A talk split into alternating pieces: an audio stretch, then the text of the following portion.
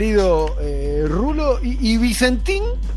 Bueno, a ver, ese es un lugar que no sé si, si históricamente alguien elegiría para, para estar en Vicentín en estas épocas, porque, y sobre todo en la piel de los trabajadores, por ejemplo, de Algodonera Avellaneda, la empresa que era emblemática, porque eh, cuando se habla de los 90 años de historia de Vicentín, Vicentín empezó como eso, como desmotadores de algodón y, y de, y- y de venta de, de algodón en bruto este, con Algodonera Avellaneda. Bueno, ¿cuál es la situación en Algodonera Avellaneda? Hace, a esta altura ya son eh, 45 días que llevan con la planta parada, cobrando mal y poco.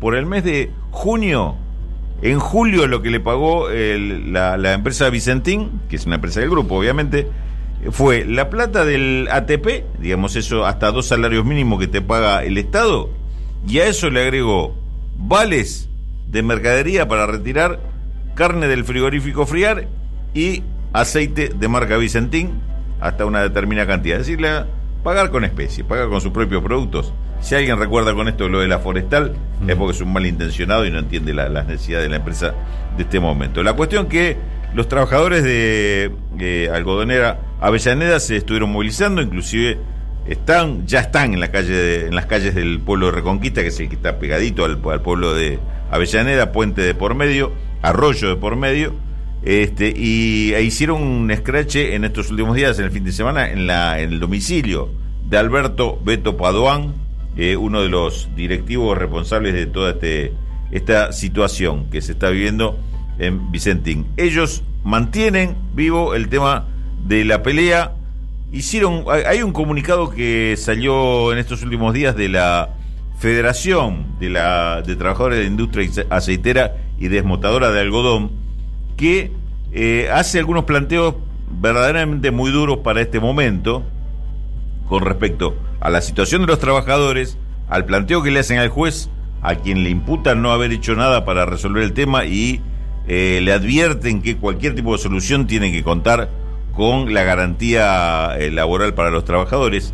E inclusive tiene un mensaje para el presidente de la Nación, al cual le dicen, le recuerdan que ellos jamás rechazaron la propuesta de eh, intervención y posterior expropiación de la planta, que este, esta propuesta cuando se hizo a través del DNU fue, dicen en la nota, recibida, muy bien recibida por eh, los trabajadores, por los sindicatos, por las organizaciones sociales e inclusive por organizaciones políticas que vieron con agrado la posición del gobierno y quienes sí la rechazaron fueron los sectores ligados al capital más concentrado y, dicen ellos, los medios de comunicación que responden a esos mismos intereses, como advirtiéndole al presidente que la excusa esta de que eh, tiró una propuesta y esperaban que lo aplaudieran y, no, y, y lo putearan en todos los idiomas, no es tan cierto.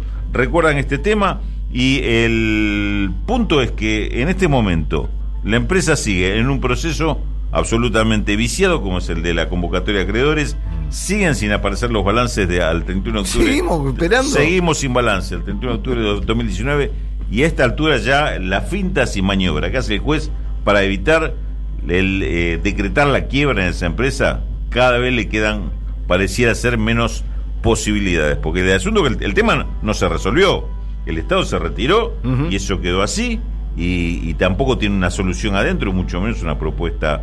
eh, ni siquiera hay una propuesta, porque si hubiera una propuesta loca o, o delirante hacia los eh, acreedores, estaríamos hablando de eso, pero ni siquiera hay una propuesta ni me parece que estén en condiciones de hacerla. Con lo cual, esto, si uno, si esto siguiera un camino lógico, estaría avanzando hacia, hacia la quiebra.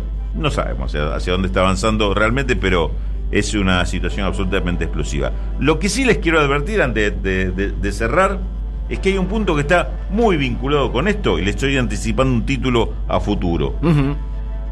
Cuando se discuta la licitación o el de- o la renovación de la licitación de la hidrovía del río Paraná, Sí. es decir, la, explotación, la concesión que existe actualmente para el, el- el- el mantenimiento de, de esa vía nave- navegable, para la salida al océano que pasa por todos los puertos de Rosario y demás, prepárense.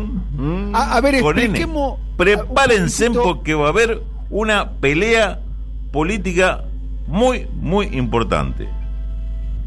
Muy importante, en las cuales las cerealeras van a jugar su partido. Las cerealeras van a jugar su partido. Y hay algunos proyectos que le quieren cambiar hasta la traza, hasta el recorrido para la salida de, los puertos de Rosario, que según me dicen las cereales están que trinan con este proyecto ya. Lo menos que le dicen lo menos que le dicen para descalificarlo es que es un proyecto kirchnerista. Fíjate vos a dónde llegan en otro en, otro día lo ampliamos esto Daniel si te parece alguna pregunta Pero, no no no no. Interesante lo, lo que estás contando. Eh, recién estábamos especulando con viajar al pasado. Ya nos imaginamos el futuro, ¿no? Estamos todos de acuerdo, ¿no? Sí. Eh, nos vamos al futuro, eh, nos, vamos al, nos vamos al 2103 y vemos a, un robot que responde al nombre de Rulo de la Torre, ¿no? Este, hablando del tema Vicentín todavía, ¿no? Sí, Vicentín o, los puertos privados, o como se llama en ese momento. Claro. Está muy bien. Pero el tema ha salido absolutamente de agenda, ¿no? Eh, es la primera mención pública que hace el presidente de Vicentín es en el momento que anuncia el proyecto de expropiación. Que yo recuerde, sí. Mm. Que yo recuerde, sí. Pues hasta ese momento. Qué mal se hizo todo, ¿eh? Sí, de, es más, de parte de autoridades, no me acuerdo si, si siquiera fue nombrado antes por algún funcionario de nivel ministerial, por lo menos. Sí, yo recuerdo la cara de Culfas ese día, ¿no? Tenía una cara de que perdí la llave del auto. Como diciendo, ¿por qué yo acá? Sí, la única que estaba más o menos convencida era Anabel. Eh, ¿Cómo es el Fernández Sagasti, ¿no? Que había presentado un proyecto. Sí. Y este y a, y, a, Gabriel Delgado lo, lo sacaron de su situación de, posoperatoria, ¿no? También lo hicieron, lo hicieron levantar para ir, para ir ahí. Bueno. Muy bien. Bueno. Eh, Va a ser igualmente, te, digo, más allá de la, del, del planteo político, eh, va a ser ruido. Esto cuando se caiga va a ser ruido. Ese es el tema. Digamos, no, que el negocio se lo queden dos o tres empresas grandes cuando desaparezca esta. Es, una, es, una, es una cosa. es lo que va a terminar pasando? Los, mil, los miles de trabajadores que, quedan en la calle y lo, y lo... Claro, está bien. Pero lo que está casi escrito en piedra que el final de Vicentín es el desguace de Vicentín. ¿No? Y que las partes más rentables seguramente van a ser absorbidas por una actual competidora de Vicentín. ¿Es muy disparatado pensar eso? No, no es disparatado, pero el, tema es si esto, si esto va a generar algún tipo de reacción en cuanto a, a lo que significa el comercio exterior y, que, esto siga funcionando así. Y el impacto social en la zona también. No, está, eh, claro. Claro, las fuentes de trabajo que se pierden, ¿no? Fuente de trabajo y, la vieja, la vieja trabajo y, no solo fuente de trabajo, hay, hay muchos empresarios enojados, ¿eh? Hay mucho capitalista enojado con este tema, ¿eh? que, que perdieron mucha guita con este tema que le cambia absolutamente las condiciones. Son muchos muchos años de, de, lo sacamos mañana en el programa nuestro. Dale. los capitalistas enojados.